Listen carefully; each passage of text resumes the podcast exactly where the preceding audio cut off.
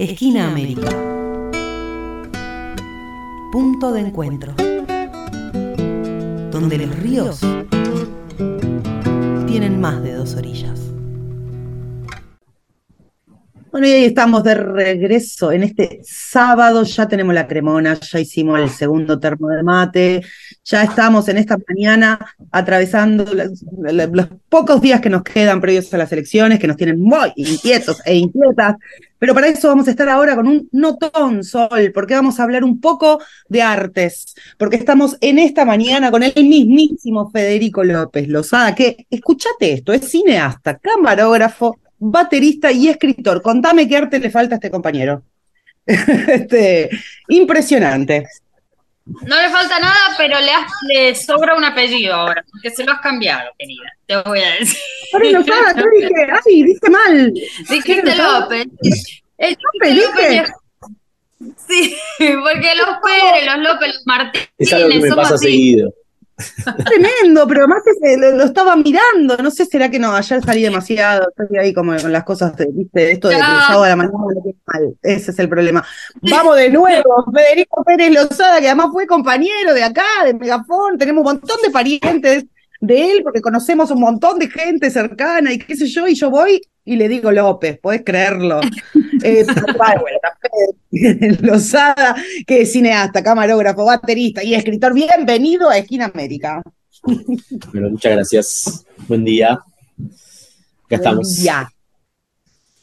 Buen día. Y acá vamos este rato eh, charlando un poco sobre la faceta de escritor. Estás presentando un libro en breve, ya editaste un libro de poesías previamente. El anterior fue un bosque de de Árboles Quemados, que lo publicó la editorial Rangún, y en este momento estamos a días nomás de presentar una canción para el fin del mundo. ¿Estoy diciendo Así bien es. o bien? No, no, Bien. perfecto, perfecto. Acá, mira, sí. Hermoso. del mundo. Estamos Eh, viendo la sí. tapa, pero después le vamos a pedir una foto para ponerla en redes y chiviar esa presentación, por favor. Sí, el martes vamos a presentar el- este libro que salió por Editorial Halley, que es una editorial muy bonita, que hace unos libros eh, que son muy lindos como objetos también. Eh, así que sí, contento. Eso, qué bien. Vamos a empezar chiviando ahí antes de empezar. Ese es el martes en Club B Villa Crespo, que está en Corrientes al 5008 a las 21 Así es. horas. Ahí. Esquina, Ahí esquina Julián Álvarez, vamos a estar presentando eh, el libro, vamos a leer, eh, voy a leer yo, van a leer eh, tres poetas invitadas, eh, y bueno, presenta el libro Flavia Calice, que es una poeta muy grosa, y después van a leer Frano, Sofi Cadenas y Lola, que son tres poetas también, eh, y va a estar Mansa ahí haciendo un poco de ruido mientras nosotros leemos, así que va a ser una especie de performance, va a estar interesante. Qué lindo, un programón de encuentro para presentar este libro que desde el vamos, digo, una canción para el fin del mundo. ¿Por qué lo nombraste de esta manera? Mira, no, eh, parece premonitorio, ¿viste? Pero no, no, no era la intención. Eh, era, sí, eh, fue, la verdad que fue un poema que escribí hace un tiempo. eh, me gusta, soy músico, entonces en general siempre era algo que tenía en mente eh, pensar eh, si sucediera el apocalipsis, qué canción me gustaría que esté sonando. Entonces creo que de ahí surgió el título. Eh, y bueno, después la realidad, viste, se encarga de, de parecer más extraña que la ficción. Entonces, bueno, ahora estamos en un momento medio cerca de, no sé si el fin del mundo, pero por lo menos en un momento bastante límite. Estamos ahí, el precipicio en la, en, en la cornisa. Este, Sí, tengo esperanzas igual, ¿eh? No, no, no, no, no soy apocalíptico, tengo esperanzas, pero bueno, igual. Sí, eh, así que quedó, queda como actual el título. claro. ¿Qué, qué, mm, ¿Por qué poesía?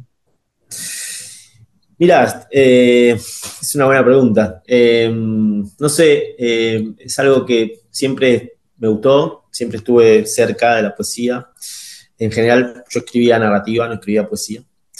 Y surgió en un momento en el que creo que necesitaba escribir cosas más cortas y cosas eh, más relacionadas con, con momentos más sensoriales y no tan eh, narrativos o no tan de contar historias, eh, que igual me sale contar historias en los poemas porque hice muchos años de, formación de eso. Aparte estudié cine, entonces un poco como, bueno, eso también me persigue. Pero bueno, fue, es un instrumento más para, para construir imágenes también, porque en definitiva lo que me sale es, construir imágenes, pero con la poesía, entonces, bueno, por ahí. Qué, hermoso, ¿no? Porque la poesía tiene eso, como la captura de, una, de un momento, ¿no? Eh, sí, yo, yo, creo que, que, vos podés siempre agarrar, eh, viste que los libros de poesía no hace falta que, va, por lo menos en mi forma de leer poesía, que arranques y lo termines, sino que es un poco más como si fuera, bueno, a ver, agarrás, lees uno, dos, tres, capaz puedes pasar a otro y bueno, tiene como esa cosa de, como si vieras una foto en un punto. Eh, entonces eso me, me resultó interesante en un momento en el que quería escribir eso y me, la verdad que con el primer libro me pasó que escribía, no sabía bien qué estaba haciendo, se lo mostré a, a un otro, un amigo que es escritor eh, que me dijo, che, acá tenés un libro, él me dijo. Y entonces le, creí y dije, bueno, entonces cerré eso y, otra amiga se lo mostré y me dijo, che, esto se lo voy a mandar a esta editorial. Y eh, se lo compartió a la gente de, de Rangum y ellos dijeron, che, sí, está bueno, tenés un libro. Entonces, bueno, así salió el primero. Y ya después yo no era una persona muy externa al mundo de la poesía, no participaba ni de lecturas, ni de, hacía talleres, ni nada en ese momento. Y bueno, a partir de esa primera experiencia dije, bueno, a ver de qué se trata un poco más el mundo de la poesía, más en profundidad. Digo, siempre había consumido pero poesía, pero nunca había participado de lecturas ni nada. Y empecé a ir mucho a lecturas y ir a escuchar poetas contemporáneos en vivo que es una experiencia que siempre recomiendo. Y empecé el taller de Flavia Calice, mm, que ella tiene un, taller en un espacio muy lindo que se llama El Limonero, en Capital, en un espacio muy compañero también, así que está muy bueno eso. Y bueno, ahí conocí poetas increíbles, toda gente además bastante más joven que yo. Eh, y así se generó este libro, se gestó un poco en el taller. Y ya empecé. ¿Cómo, se piensa? ¿Cómo se, cómo se hace? ¿Cómo, cómo se concentra? O se, cómo, se, ¿Cómo se arma un libro de poesía? Mira, eh, yo no, sé así en reglas generales, yo te puedo decir este. Eh, en un punto encontré como un grupo de, poemas que tenían, creo, como que ver, em, que también son como de un momento particular, digamos. Eh, y en un momento, bueno, juntás, ¿no? Depende de la cantidad, no sé, este libro creo que tiene cerca de 40 poemas, si no me equivoco, no, no, recuerdo ahora, pero por ahí. Eh, juntás una determinada cantidad, hay algo que tenga cohesión, hay gente que trabaja con conceptos, yo no, pero eh, algo que, que, tenga una cohesión.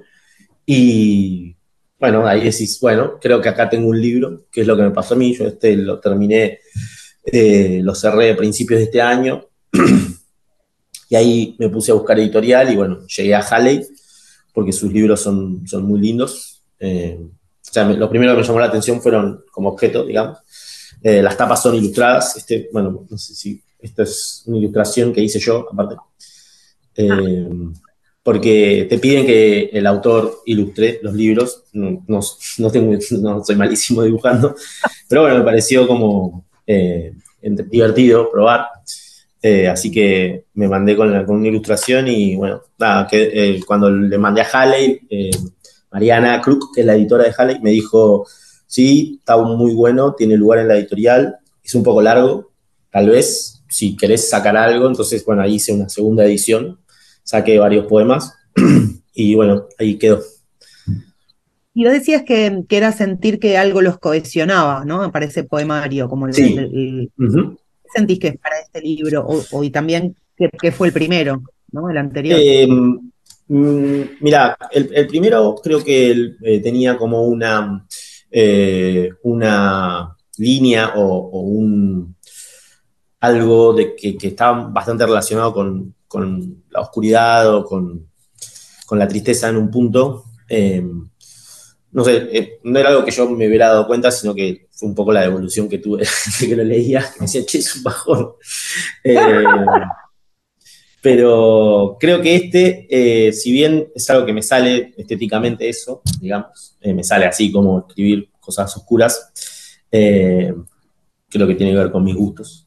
Eh, tal vez tiene un poco más de, bueno, cu- cuento algunas historias, em, hablo un poco del pasado de la Argentina, en algunas cosas. Ah, hay pequeñas cositas de ficción. Eh, la poesía siempre, uno en general cuando lee poesía o escucha poesía, cree que todo lo que lee le pasa a la persona que escribe, ¿no? Y eso es, es otra cosa, no es poesía. Eh, en general la poesía funciona como instrumento para, para contar algo, para relatar un sentimiento, para hablar de algo, ¿no? Eh, y bueno, yo hago eso, pero cuento historias muchas veces que no me pasaron a mí. Eh, Claro. y después algunas cosas personales, sí, también, que se filtran. Eh, entonces, creo que un poco lo que recorre el libro es em, una sensación de un poco de desazón, pero también tiene como, bueno, sí, de- de- tiene bastante de, momentos tristes que pasaron, sobre todo el año pasado, eh, y, pero también tiene algún lugar de, de luz, de esperanza en, en alguna cosa. Claro. Bueno, también se dice que, que bucear en las cosas oscuras ayuda también a, a sublimar y pensar en las otras, Sí. ¿no? Sí, sí, sí, y, y creo que también eh, en la oscuridad eh, siempre hay luz también, y eh, está bueno ir a buscarla. Me parece Claro. que es un, un- un desafío siempre, no quedarse con, con esa primera impresión, y bueno, eh, a mí me sale ir ahí estéticamente, qué sé yo, no sé. eh, es un lugar que me... No solo eso, yo, te, yo le sumaría un elemento que tiene que ver con la cultura actual, en donde está tan sobrevaluado y tan impuesta la idea de una felicidad a cualquier costo. Digamos, como, bueno, sé feliz, sonríe, ama, sueña, vive, no sé, o sea, no, pará, pará, porque la verdad es que cualquier ser humano Sí. necesita procesar una variedad de emociones, entre ellas la angustia, esto que vos decís, bueno, esta oscuridad, no sé, bueno, sí, hay que poder transitarlo y elaborar eh, lo que Total. nos sucede. digo, esa imposición el- de la, de la alegría, ¿no? De, bueno, hay que ser feliz, hay que estar bien todo el tiempo y, eh, no sé, creo que sí, que, que es un poco también, no, no, no lo hice, no conscientemente en contra, pero digo, eh, sí tiene que ver con, con esa idea, eso me resulta como superficial, digo, entonces, bueno, mm, como buscar un, un Sí, poco lo algo que en sea ese una, contra- sentido. una contraposición a eso, sí, total.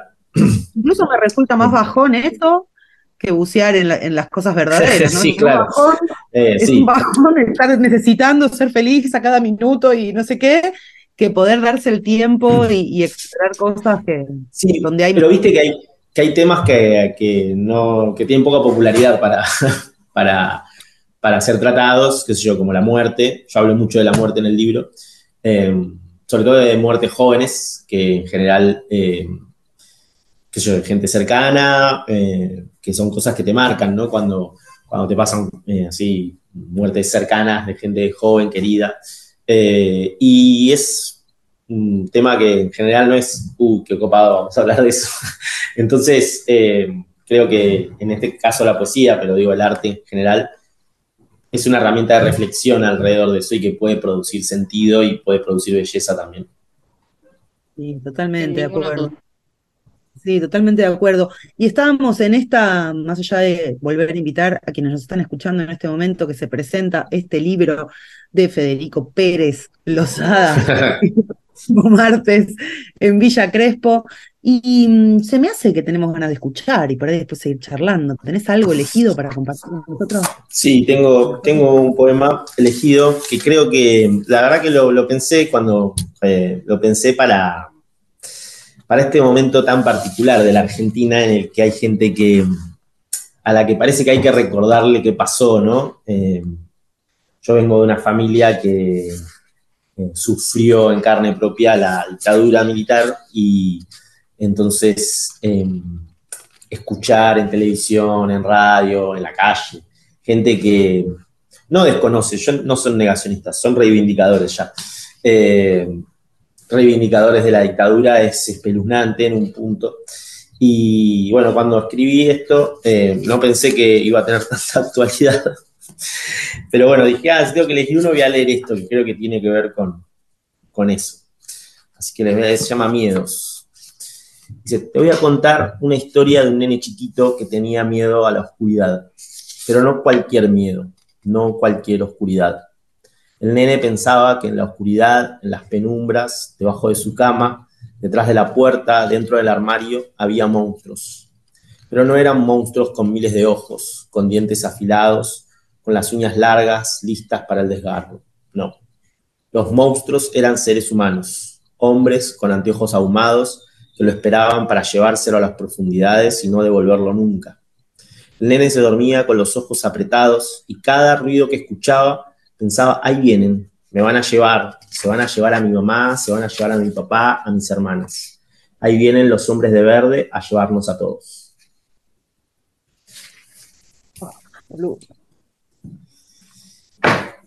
Y creo que,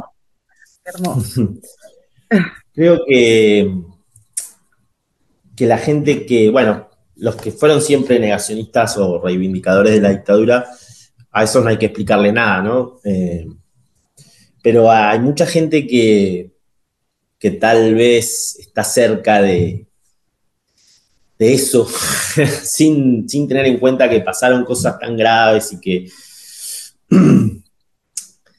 que eso se alimenta de odio, digamos. Eh, bueno, hay que recordárselo y que están apoyando eso. Eh, no hay que dejar de marcárselo. Y cuando me dijeron, bueno, elegí un poema, dije, ah, mira, tengo este justo que escribí sobre esa sensación que era una sensación real, digo, eh, cuando yo era chico em, tenía mucho miedo a la oscuridad. Eh, y, se relacionaba con esto, ¿no? Em, creo que, nada, que, está bueno reflexionar desde otro lugar también de las cosas, siempre. Y que probablemente desde ahí calen otros lugares que, que, otro tipo de, de, conversación nos llega, ¿no? Em, o no permite una, un cambio, ojalá, ¿no? Eh, estamos a una semanita nomás de enterarnos de eso, sí. es difícil esperar. Eh, y además presentar el libro, uno, ¿cuántos son? Cuatro días antes de las elecciones, con esta, digo, estaremos... Sí, justo. es eh, justo, se dio todo como la fecha de, salida del libro y la fecha de presentación ante este escenario que la verdad que cuando yo em, empezamos a, a pensar con la editorial el libro y eso no, no, estaba. Y sí, es raro y, creo que igual es un momento como, bueno, el libro anterior salió en abril, en febrero del 2020 me dieron los ejemplares y en abril salió a la venta, o sea, justo cuando arrancaba la pandemia.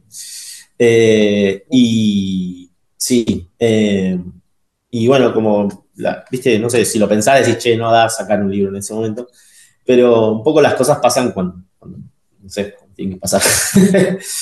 y, creo que, está bueno como instrumento de reflexión otras armas que, digo, además de hablar de política, el arte tiene una responsabilidad muchas veces, eh, no sé si responsabilidad, eh, pero permite la reflexión desde otro lugar. Y eso está, es interesante.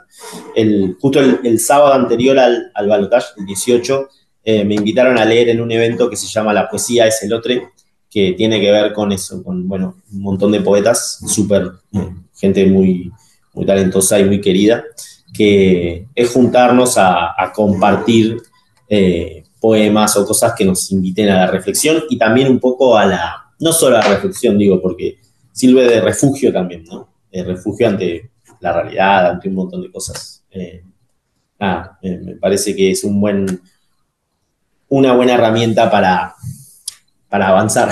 es como, bueno, abrigarse y salir. Yo no sé si, si es que es una experiencia personal o no, pero también a mí la pandemia me llegó, me, necesité de la poesía para sobrevivir esa pandemia un poco. Eh, y digo, por, digo, no sé si es una experiencia personal, pero me da la sensación de que hay como un retorno con una fuerza juvenil muy de mucha fuerza, ¿no? Eh, de mucho poeta joven. Sí, total.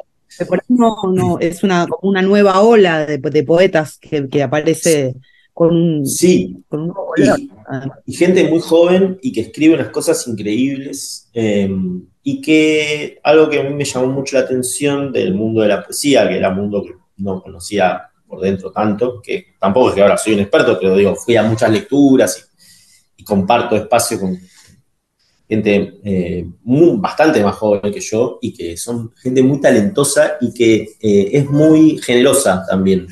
Eh, en general, son, son gente muy generosa. Eh, hay una cosa muy de, de compañerismo eh, entre los poetas, entre las poetas, de, de compartir los lugares, de recomendarse, de decir, che, este está buenísimo, léelo, porque es como eh, de armar eventos, de, no sé, yo en, el taller de Flavia conocí un, grupo, un colectivo de poetas que se armaron ahí en el taller, que se llaman TKM, Te Quiero Mucho, eh, que creo que ahora en noviembre o en diciembre, eh, no, ahora en noviembre eh, va a ser su última presentación, pero estuvieron un año haciendo eventos de poesía donde cada evento tenía un, em, como un tema, ¿no? Y se elegían, se invitaban poetas, además de ellos, que son ocho. Eh, cada evento tenía como un tema, invitaban poetas relacionados con, o con el tema o les proponían algo. ¿no? Y una fuerza, los eventos llenos de gente, como siempre escuché cosas increíbles. Y sí, es- es- está muy viva la escena de la poesía, me parece a mí hoy.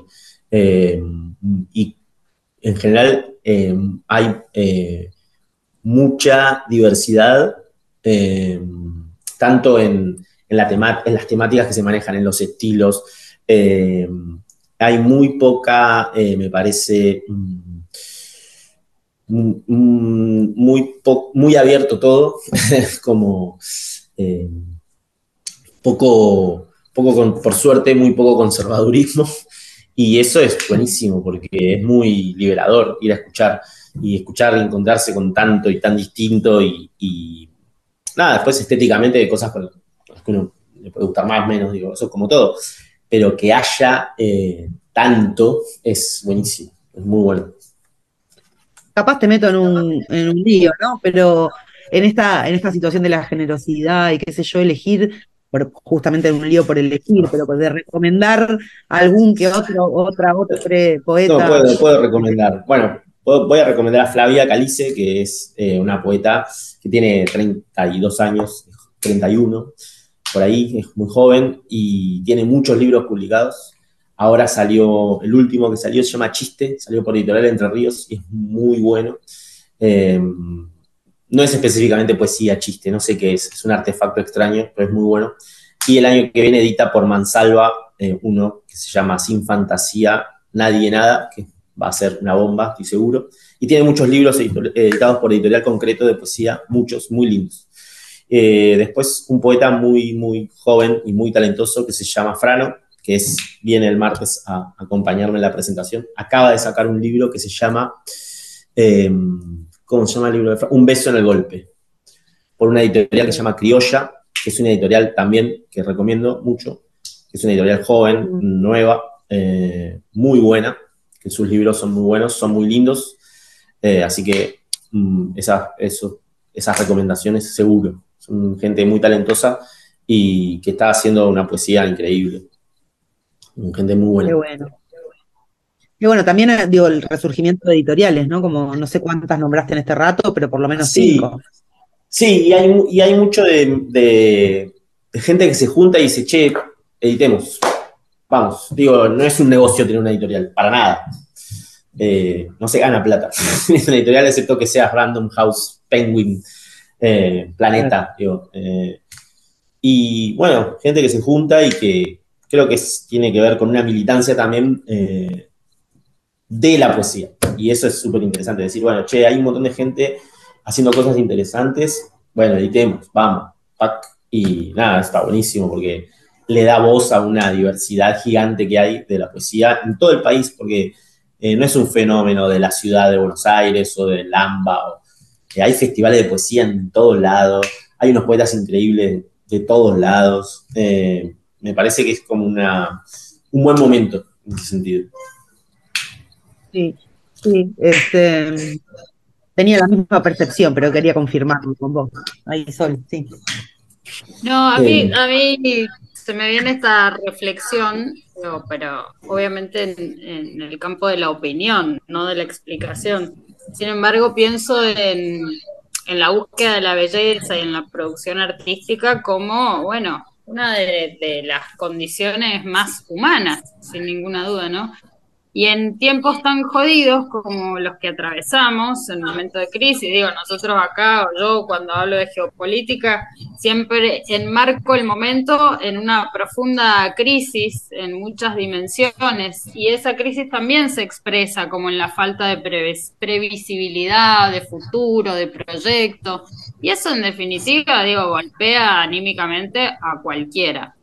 Entonces, eh, tal vez esta producción tan vasta de poesía también es una, una resistencia, una forma de salvarnos. Sí, salvar sí, nuestra humanidad. sin dudas, sin dudas. Es un refugio, creo, también, y es una forma de decir eh, ante, eh, creo yo, ¿no? Ante lo horrible del mundo, bueno, hay esto también que, que le, le va, le sirve de, de contraposición. Sí, sí, Qué total. lindo, qué lindo que eso venga con empuje de, mucha gente joven, ¿no? Eso me parece como Sí, esperanzador. es, es buenísimo y, de gente muy joven, estoy diciendo gente que tiene 22 años, 23 años y que son poetas increíbles. Eh, Lola Etala, que es una de las chicas que, que me va a acompañar el martes, que todavía no tiene un libro publicado, pero que debería dentro de poco, esperemos que eso suceda. Tiene 22 años y es una poeta increíble. Y además de ser una poeta increíble, es una gran performer, que es otra de las de las cuestiones que suceden hoy en las lecturas de poesía, que ya sucedían, digo antes, pero digo que yo vi hoy en gente joven, muy joven, eh, una gran performer. Y, y Cadenas, que es la otra poeta que me va a acompañar el martes, también son, eh, es muy talentosa y eh, muy hipnótica a la hora de leer. Entonces, cuando las escuchas en vivo, como hay algo que te lleva ahí, es, es, mm, muy, eso está buenísimo. Bien. Bueno, vamos a recordar, estamos con Federico Pérez Lozada, que este martes presenta su último disco de poesías, Una canción para el fin del mundo. Va a ser a las 9 de la noche en Corrientes, al 5008 esquina, Julián Álvarez. Julián, Eh, exactamente. En Club B. exacto, co- acompañado se ve por un montón de gente que va ahí a leer y a aportar. Sí, sí. ¿qué? Gente que me va a acompañar, que, que vamos a leer y que sí, va a estar bueno. Va a ser un- un- una linda reunión. Qué buenísimo tener poesía en este programa. Sol lo tenemos que hacer más seguido. Y por ahí, Fede, nos podés seguir tirando ahí a que quién es más y seguimos en este tren Sí, Sumando- claro que sí. tomando voz de. Ay, sería hermoso, es un gran, gran plan. Te diría que hasta para ir cerrando el año, ni siquiera esperar al que viene. Compartamos totalmente. belleza. Sí, compartamos belleza. Eh, que la necesitamos de una. Completamente. Y así que bueno, invitamos a todos los que están del otro lado, todas, todas, todos, váyanse a Villa Crespo el próximo martes y pronto tendremos más Federico Lozada. Pero ahora vamos a despedir con otra faceta, me parece, a menos que tengas algo para. ¿Quieres No, no, algo? no, está, está perfecto. Es eso, el martes, vengan el martes que, que, que va a estar bueno. Bueno, muy bien, ahí está Federico y nos vamos a despedir con una canción que tiene un título que se llama Aparición Fantasmal, que eh, tiene de invitado a Blas Mirror y es de la banda Compañero Asma, que ni más ni menos tiene en la batería a Federico Pérez Lozada, ¿sí? Es del tema, el tema es del disco La Senda, que es el primer disco de, de este grupo. Em, es el primer disco como cuarteto. No, es, es el último en realidad. Es el último. Es el último Eh, eh, disco. claro, la banda Hernán, que es eh, compañero Asma, es una banda que tiene 30 años de existencia. Este es el primer disco en el que yo grabo, digamos. Eh, Ok, es tu primer Este año cumple 30 años de existencia Hernán con su proyecto, eh, que es un proyecto que es de Lander, es así como una resistencia terrible. Y bueno, este es el último disco que, que grabó, que es este que grabamos este año. Excelente, porque acá eh, la compañera productora Ana Parofiliti nos dejó escrito con la inconfundible batería de Federico Pérez. Qué grande. Es que hace hecho un sello en esta, en esta participación. Una genia. Bueno, ahí entonces chiviando también a compañero Asma y su último disco, La Senda. Vamos a escuchar aparición fantasmal. Ahí va.